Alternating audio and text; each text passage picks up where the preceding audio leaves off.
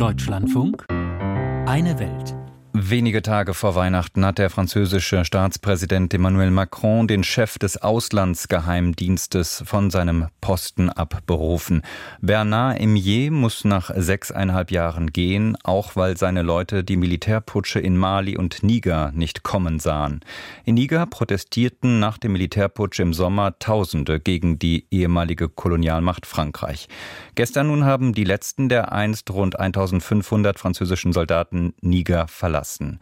Die für Frankreich und die EU wichtige militärische Zusammenarbeit mit dem Land, das lange als Stabilitätsanker im Sahel galt, ist damit beendet. Frankreich schließt sogar seine Botschaft in Niamey.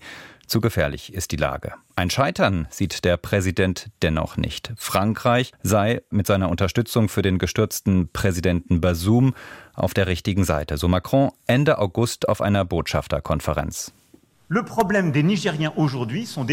Die Putschisten sind heute das Problem der Menschen in Niger, denn die Putschisten haben den Kampf gegen den Terrorismus beendet und verlieren jetzt sämtliche internationale Unterstützung. Hilfe, die es den Menschen ermöglichen würde, sich aus der Armut zu befreien.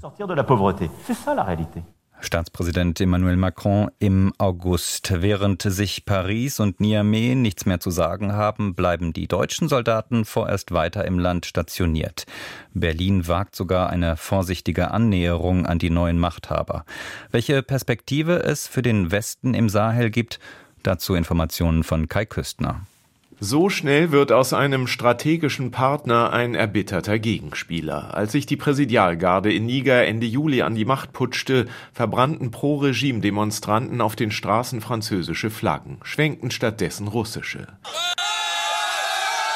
Tagelang kampierten vor dem französischen Militärstützpunkt am Stadtrand, der direkt neben dem deutschen liegt, Protestierende, um dem offen formulierten Rauswurf der Truppen Frankreichs von Seiten der neuen Machthaber Nachdruck zu verleihen. Der Nationale Rat zum Schutz des Vaterlands hat entschieden, jegliche Zusammenarbeit im Bereich Sicherheit und Verteidigung mit diesem Staat zu beenden tat schon kurz nach dem Putsch ein Offizier und Sprecher der Militärregierung kund. Die fachte von Tag eins ihrer Machtübernahme die antifranzösische Stimmung im Land an, spielte sich fortan als Befreier von den vermeintlichen Fesseln der ehemaligen Kolonialmacht auf. Wir wollen ihre Hilfe nicht. Wir wollen, dass sie unser Land verlassen. Ruft dieser Mann in der Hauptstadt Niamey bereits im Oktober den nun abziehenden Franzosen hinterher. Auch wenn den Deutschen solch offene Feindseligkeit nicht entgegenschlägt, dass die neue Regierung wichtige Sicherheits- und Migrationsabkommen mit der EU aufkündigte, ließ auch bei der Bundesregierung die Alarmglocken schrillen.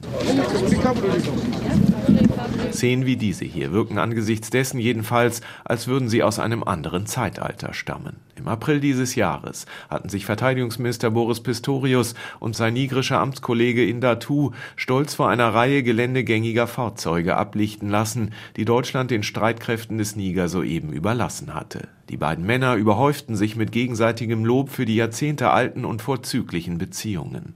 Die Art und Weise, wie wir hier zusammenarbeiten, hat Vorbildcharakter für andere Regionen der Welt gab Pistorius damals zu Protokoll. Das ist noch kein Dreivierteljahr her. Heute ist die Lage eine gänzlich andere. Verteidigungsminister Indatu ist nach dem Militärputsch im Juli seinen Job los und Deutschland seinen als so verlässlich gepriesenen Partner in der von islamistischem Terror gepeinigten Region.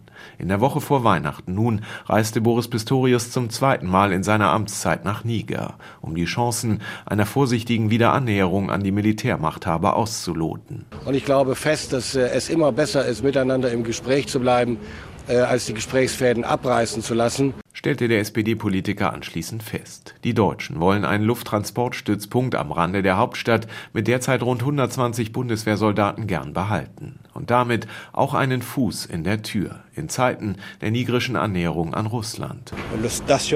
Die Stationierung fremder Truppen in Niger wird von jetzt an immer von der Zustimmung der Menschen abhängen de Nigeria. Ließ der neue Verteidigungsminister Modi zunächst aber alles offen, was die Zukunft der deutschen Soldaten in Niamey angeht.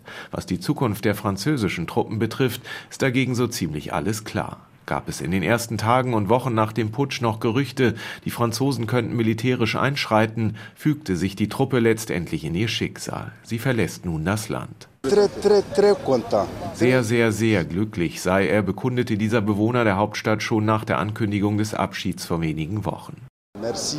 Merci, vielen Dank.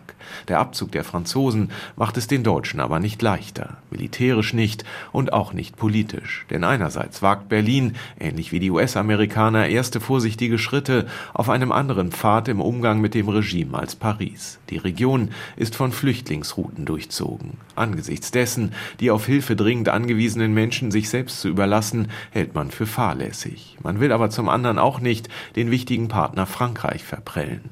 Gilt es doch, auf EU-Ebene eine neue, gemeinsame Sahel-Strategie auszutüfteln. Ohne Paris wird das kaum möglich sein.